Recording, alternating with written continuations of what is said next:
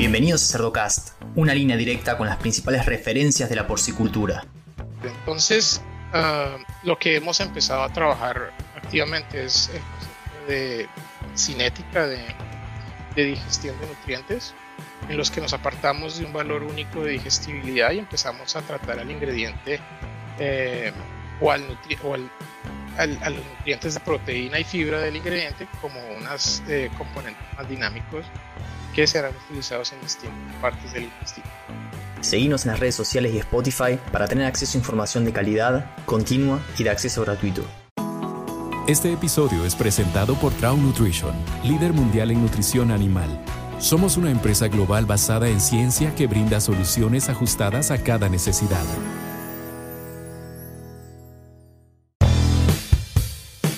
Hola a todos, mi nombre es Leandro El Dufo y Cerdocast solo es posible gracias al apoyo de empresas innovadoras que creen en la educación continua, como Provimi, Beringer Ingenheim, Agrovision, NIDAP, Drum Nutrition y Agromed.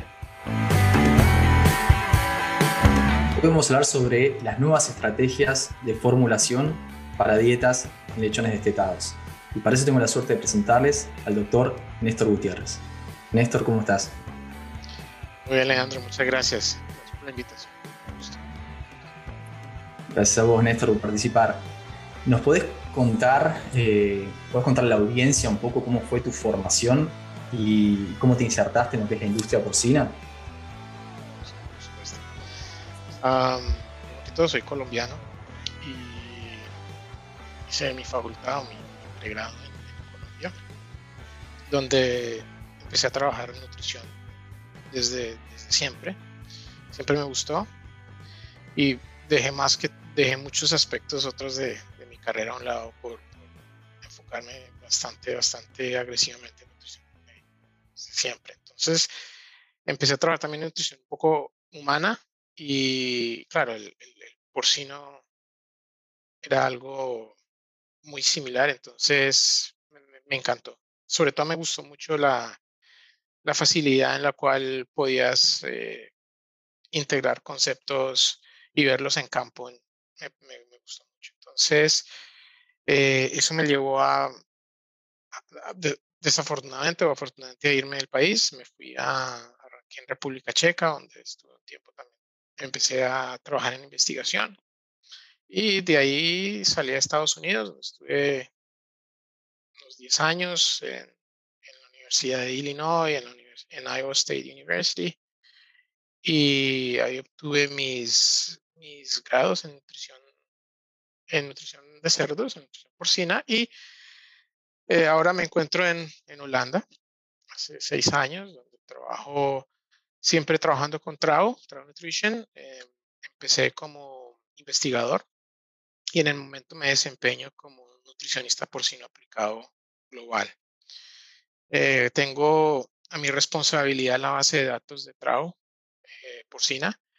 Em, y mi responsabilidad es la, el mantenimiento de la base de datos eh, y la aplicación de nuevos, conceptos de nuevos conceptos nutricionales en, la base de datos. La implicación de esto es que los nutricionistas eh, de nuestra compañía y algunos también externos, algunos clientes que tienen acceso a la base de datos, eh, la utilizan para, para formular, pienso, en, en todos los sitios del mundo donde nosotros tenemos presencia. Entonces, mi, mi, mi, tarea es, es eh, por eso es global y, e implica también un poco eh, innovación, en el sentido que tengo que, trabajar mucho la, la aplicación de nuevos conceptos nutricionales y en específico nutrientes y la incorporación a la, a la base de datos. Muy bien. Bueno, vamos a aprovechar un poquito esa experiencia. Em, según el, lugar del mundo al, que nos vayamos, digamos, los desafíos en relación a las dietas al destete son diferentes. Hay países en los que todavía usan eh, promotores de crecimiento en, lo que son las dietas de destete, en, fase 1, fase 2. Hay algunos en los que ya han reemplazado por cuestiones legislativas o porque la industria está más avanzada, eh, lo han reemplazado con óxido de zinc Y tenemos el caso de eh, muchos países de Europa donde ya están limitados en cuanto a la, inclusión de eh, concentraciones farmacológicas de óxido de zinc. Y en ese sentido me interesa conocer un poquito su experiencia, en dónde están parados en Europa y cómo están lidiando con estos desafíos. Es, es cierto, eh, y, incluso en Europa la, la, realidad varía de país a país. En efecto, en Europa a partir del año 2017 la Comisión Europea determina eh, eliminar o, retirar las autorizaciones de comercialización para los productos que contienen óxido de zinc. Sin embargo, la Comisión Europea da un plazo hasta el año 2022 para realizar esto. Entonces, eh, en este tiempo lo que, lo, que, lo que sucede es que eh, la directiva, a pesar de ser europea y, por la cual todos los miembros, los países miembros tienen que, tienen que adoptar la decisión a partir de la fecha, eh, durante los años 2017 y 2022, las entidades nacionales son las encargadas de, emitir las licencias. Entonces, es, es a criterio de cada país quien adopta eh, o quien eh, revoca licencias de, uso de óxido de zinc. Por ejemplo, en Holanda, eh, a partir del año 2018 se dejaron de, emitir licencias para, para, comercialización de productos que contengan óxido de zinc. Entonces, la realidad varía desde el año 2017 al 2022, mm, varía de país a país. la gran mayoría están esperando hasta el límite del año 2022 para del 26 de junio del año 2022 para eliminar productos que tienen óxido de zinc. Ahora, la realidad es que, por ejemplo, eh, si tú miras o si estás interesado en buscar productos, por ejemplo, veterinarios eh, para añadir en, el pienso, eh, va a ser muy difícil en el, en el, momento de encontrarlos. Entonces, a partir del año 2021, el verano del 2021 muchos de estos productos ni siquiera están disponibles en el mercado. Entonces, en la práctica, algunos todavía usan óxido de zinc en pienso, pero eh, es, es, es, bastante poco realmente últimamente. Cada vez menos. Y en el 2022 ya, eh, en teoría, está fuera. Sí, sí, sí, sí. Y en la práctica. Y es, e, es, complejo porque a la hora de, reemplazar este tipo de, alternativa a los, a los promotores de, crecimiento, no es que hay una, una, receta mágica, digamos, yo creo que va en la implementación de un montón de cosas, entonces demanda tiempo, no es un, reemplazo inmediato, saco óxido, entra otra cosa. Eh, entonces, nada, es, es, un poco flujo de producción y otro montón de, prácticas. Y en lo que es... Eh, las, las, alternativas, cómo están lidiando con este desafío eh, en Europa. ¿Han encontrado alguna, alguna solución? Bueno, sí, la solución, como te decía, por ejemplo, en Holanda, eh, a partir del año 2018 tenemos eh, óxido de zinc en, pienso. Entonces, desde hace tiempo se ha venido trabajando en soluciones, por supuesto a pesar de ser nutricionista y, y, bueno, de privilegiar el aspecto nutricional, tengo que ser sincero y esto es, eh, las soluciones son normalmente integrales. Nosotros manejamos, por ejemplo, tres componentes para, para, para afrontar el problema. Eh, uno es manejo en granja, el otro manejo eh, sanitario y el tercero es manejo nutricional. Entonces, si no hay una solución única, em, es algo, como te decía, integral y en mi caso y el de mi grupo en específico dentro de nuestra organización, trabajo activamente en las soluciones nutricionales para, para manejar alternativas al óxido de zinc. Muy bien, sí. Y algo que aprendemos en, nutrición a la hora de, formular dietas de destete eh, o de recría es bajar las concentraciones de, proteína bruta, ¿no? Un poco como para que no lleguen eh, al intestino grueso y fermente, trayendo los, problemas sanitarios que, conocemos. Em, además de esto, ¿hay algo que tenemos que analizar a la hora de cuidar un poco la salud intestinal en este periodo? Sí, digamos, lo que, lo que nosotros tratamos de, privilegiar durante el este es eh, el ambiente eh, intestinal como tal, sobre todo de, población eh, microbiana y de las y de, la, de los efectos de los crecimiento, del crecimiento microbiano en el entonces, las alternativas que nosotros buscamos básicamente es la optimización del ambiente gastrointestinal durante el destete. Entonces, las alternativas ah, se centran específicamente en, en, la, en la optimización del, del, ambiente intestinal en el lechón destete. Muy, muy bien. ¿Y e influye el, tipo de proteína que tengamos en, en, la dieta a la hora de cuidar este tipo de, de fermentación? Sí, claro. Em, este es un tema, este es un tema complejo porque eh, precisamente uno de de las eh, de las consecuencias de haber usado óxido de zinc durante tanto tiempo es eh, que la, los efectos de no manejar correctamente los niveles de proteína y la calidad de la proteína específicamente eran enmascarados por el, el, efecto del, del, óxido de zinc. Al momento de retirarlo es cuando realmente nos damos nos estrellamos con la realidad de que, por ejemplo, proteína cruda no es lo único que necesitamos al momento, o reducir proteína cruda no es lo único que necesitamos al momento de, de atacar el problema de diarrea por postestete. Entonces, claro, nosotros empezamos ya a entender un poco más proteína y, y no solo proteína, sino también fibra. Entonces, eh, ahí es donde te empezaba a contar que eh, la proteína cruda no es quizás, no se puede hablar de, de proteína cruda únicamente el momento de buscar alternativas eh, post-destete, sino siempre hablamos en una interacción con fibra al mismo tiempo. Entonces, em, podemos ahondar muchísimo más en, en, la interacción entre las dos. Em, si tú entras a la literatura eh, los efectos de proteína y fibra están muy bien documentados. El problema que encontramos, sin embargo, es que aplicar toda esta información es complicada, ¿no? Es una información vasta y extensa y es de difícil aplicación. Entonces, eh, precisamente mi trabajo en, TRAO es, em, es eh, poder traducir todo este volumen de información más de desarrollos internos en, eh, desarrollo de nutrientes para precisamente empezar a formular dietas más allá del uso de proteína cruda.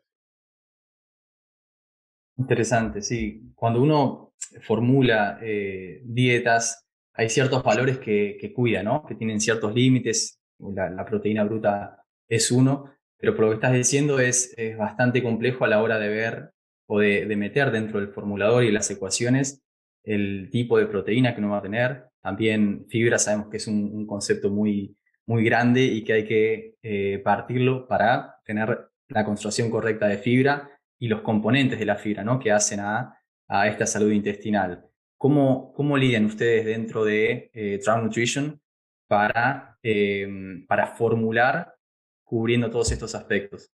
Correcto. Ya esa parte me, empieza a gustar mucho más porque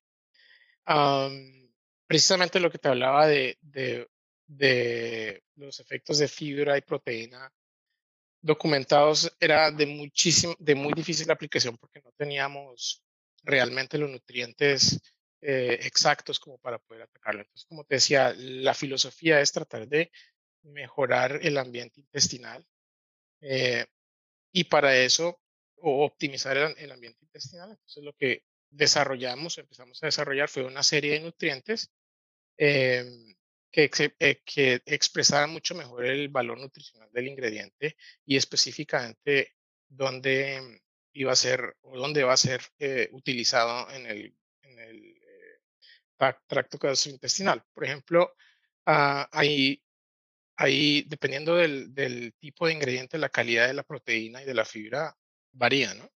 Y es utilizado y es degradada a diferentes eh, tasas, por decirlo así. Entonces, eh, en distintas partes del intestino es donde estos dos nutrientes se van a degradar y se van a absorber y se van a utilizar.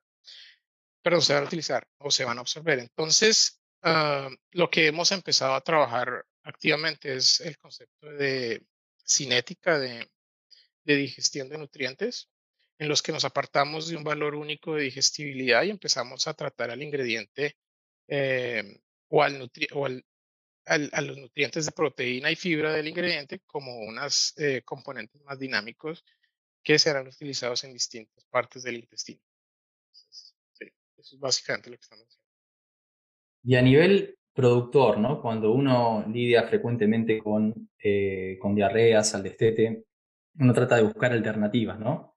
Em, de repente en, en, diferentes regiones de Latinoamérica todavía eh, se puede hacer cierto uso de, productos que en Europa ya, ya no están tan bien vistos o, están vetados por, alguna, por decirlo de alguna manera, pero entre todos esa, esa variedad de, recursos que uno tiene, intenta con, diferentes aditivos, uno ampliamente utilizado son los, ácidos, ¿no? Ah, ya sea en el agua o en la dieta, y eh, el, tema que yo veo en, la diaria es que también Aditivos es una palabra muy amplia. Eh, hay cualquier cantidad de, aditivos en el mercado y a veces em, los productores como que se, frustran cuando algo no, no le funciona y después aditivo entra en, en, el polvito mágico que no me resultó, ¿no? Cuando hay muchísimos estudios, hay muchísima eh, bibliografía, creo que de lo que más abunda son estudios científicos evaluando diferentes aditivos. Me interesa conocer tu experiencia en función de qué recursos tenemos ahí disponibles, qué sabemos que funciona eh, en, este, en esta etapa desafiante, ¿no? que es el, el destete. Bueno, eso también es un tema bastante interesante, Leandro, porque normalmente las recomendaciones, digamos, los aditivos vienen acompañados de recomendaciones, ¿correcto?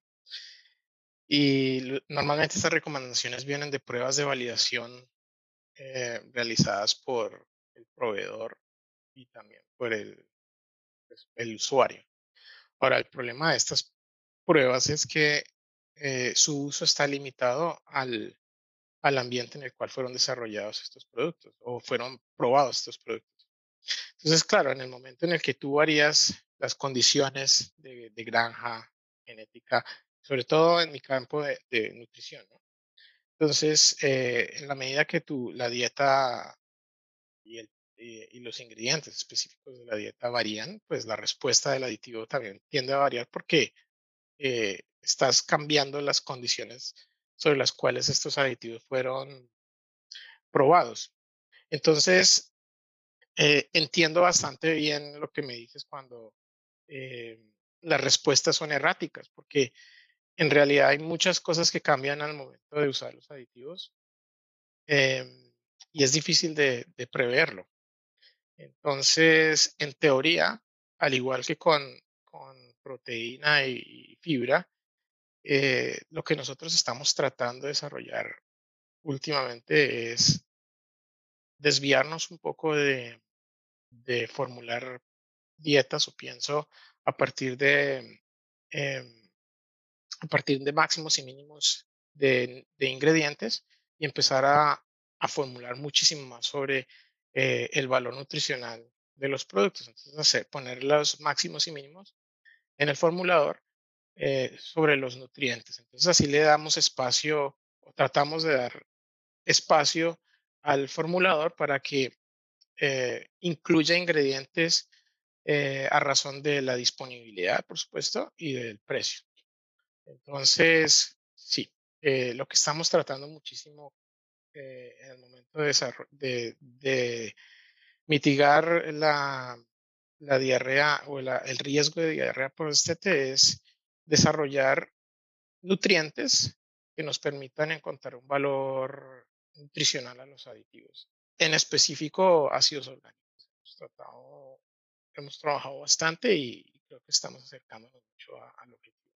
Sí, no, muy cierto lo que mencionas de las diferencias entre lo que son experimentos, bueno, en, granjas experimentales, resultados en granjas experimentales y resultados a campo, ¿no? las condiciones varían muchísimo y, hay muchísimos productos y obviamente no todos están respaldados por bibliografía científica, ¿no? No hace falta, ¿no? no es un requisito a la hora de lanzar un producto a mercado, tener estudios que validen el resultado en, términos económicos sobre todo.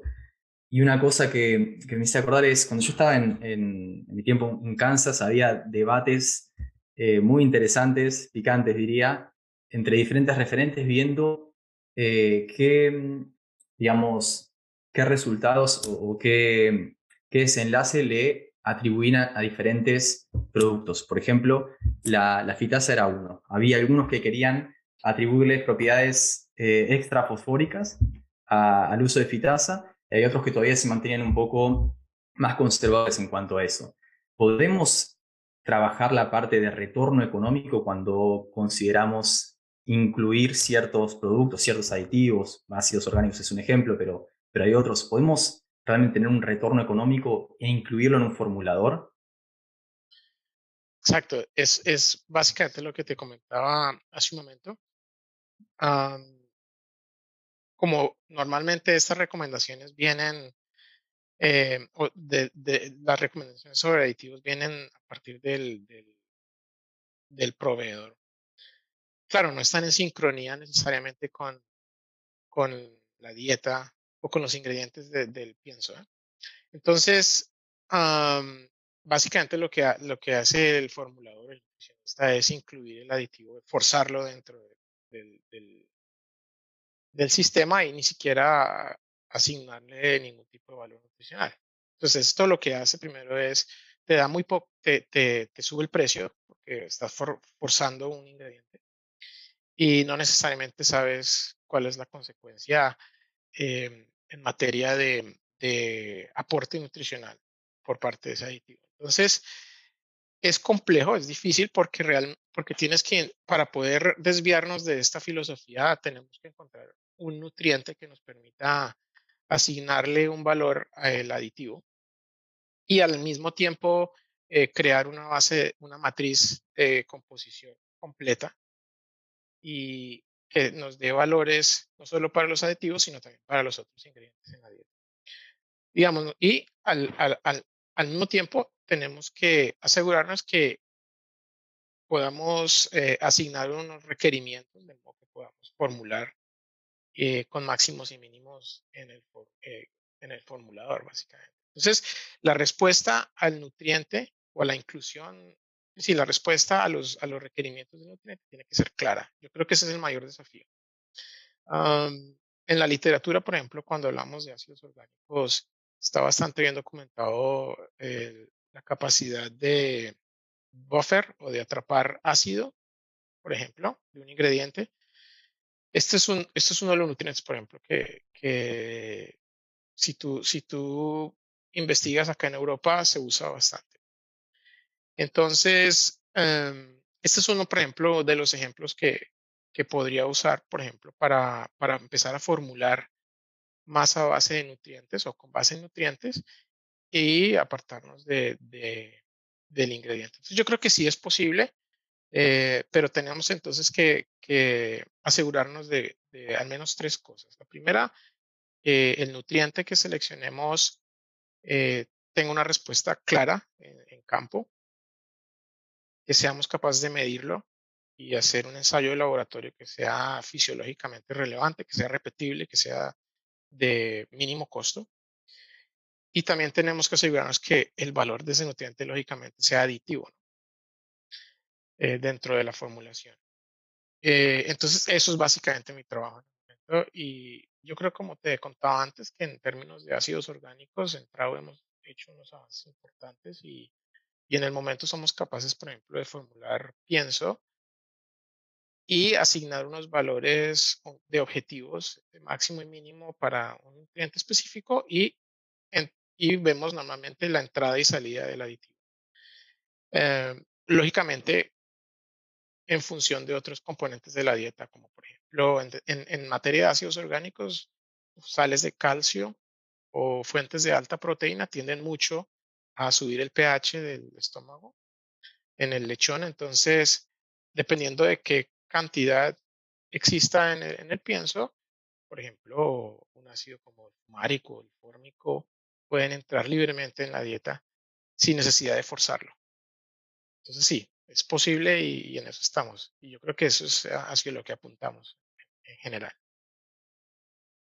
Muy bien, sí, sí, sí. Y la importancia de evaluarlo eh, en granja, ¿no? O sea, ustedes obviamente llegan hasta, eh, hasta cierto nivel con lo que es investigación y, mostrando resultados, pero después cada productor y cada asesor de cada granja tiene que evaluar cómo resulta eso y qué retorno tiene en, eh, su sistema de producción, ¿no? Hay hay productores que de repente no tienen esa, esa frecuencia de diarrea eh, periestete o podestete, y hay otros que sí, y es mucho más tangible ver el resultado de ese tipo de, inclusión de, ácidos orgánicos, ¿no? Cuánto nos cuesta una diarrea después, de, después del destete, sobre todo si viene acompañada de eh, mortalidad. Entonces ahí toca a cada uno decir, bueno, a ver, eh, qué tipo de retorno en mi situación me está dando este tipo de tecnología. Pero, pero buenísimo lo que, lo que comentás. Correcto, correcto. Em, sí, dependiendo del, digamos, la, la, la, ventaja de, de, formular con base en nutrientes es que tú, en teoría, tienes una mejor predicción o predictabilidad de lo, del desempeño en granja.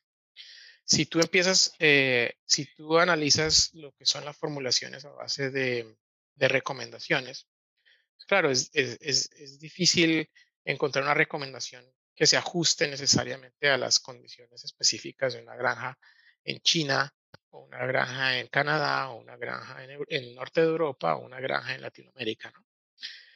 Entonces, eh, en teoría, tú tendrías que manejar no sé cuántas recomendaciones. Entonces, la ventaja de, ajustar los, los, las fórmulas, digamos, ah, perdón, ajustar los productos, los aditivos en este caso, o incluso la, la proteína y empezar a formular con base en, nutrientes, eh, es precisamente que podemos ajustar los, los goles o los objetivos, em, en específico el ambiente, el, ambiente gastrointestinal y, y formular un, pienso a mínimo costo. ¿sí? Sí, sí, es, es, es, totalmente posible. Eh, eh, optimizar el, retorno, por supuesto. Excelente, excelente, Néstor. Eh, interesante. Nada, ¿algún comentario final que quieras dejar para, para los tomadores de decisiones? Pensá que tenemos de repente desde veterinarios a, productores que lidian con este tipo de, desafío, con una diarrea o destete. Eh, ¿qué, le podés decir? Bueno, yo como te contaba, eh, me encargo única y exclusivamente de, del manejo nutricional. Entonces, digamos, me, me, gusta referirme únicamente a eso, pero es importante de todas maneras entender que no hay una solución única, sino esto es, es, es algo de manejo integral, ¿no? En el que tienes que darle igual importancia al manejo en granja, por supuesto, y al manejo sanitario, al igual que el nutricional. Yo como nutricionista esperaría que nosotros tuviéramos el mayor impacto, pero en ocasiones eh, mejoras sencillas en, términos de pueden tener muchísimo más impacto que, el nutricional, ¿no? Porque en ocasiones nosotros en nutrición manejamos unos márgenes ya muy finos, ¿no? Ahora, en lo que concierne a, nutrición, estoy absolutamente seguro que debemos mejorar nuestras bases de datos, nuestra formación, eh, para formular pienso. Em, estoy también absolutamente seguro que eh, tenemos que empezar a movernos un poco más, mucho, mucho más agresivamente, sobre todo en, en el contexto de, de, formular pienso libre de, de, óxido de zinc. Tenemos que movernos hacia la formulación o distanciarnos más de la formulación con base en, en ingredientes y empezar a asignarle muchísimo más valor conocer muchísimo más los aditivos y los ingredientes mismos em, y formular con base en, nutrientes. Eso es, eso yo estoy absolutamente seguro. Excelente. No, muy claro. Eh, y eso, ¿no? Que para llegar a, ese tipo de producción sin uso, sin uso de óxido en zinc, hace falta alinear un montón de cosas. Vos mencionabas el, impacto de la parte nutricional, que es súper importante, pero es esto, ¿no? No, va a ser un cambio de un momento para el otro. Necesitamos trabajar eh, desde los flujos de producción, obviamente la bioseguridad, eh, para, para, no atribuírselo toda la nutrición. Siempre pasa cualquier cosa dentro de la granja o no se esperan resultados y la culpa la tiene el nutricionista. Es algo con lo que lidiamos eh, frecuentemente, pero son un montón de pasos que tenemos que empezar a ver cómo lo vamos a dar para llegar a ese punto de retirar el óxido zinc de las dietas y no sufrir mucho en ese, en ese proceso, ¿no? Correcto, correcto. No, hay, no hay una solución mágica, por supuesto.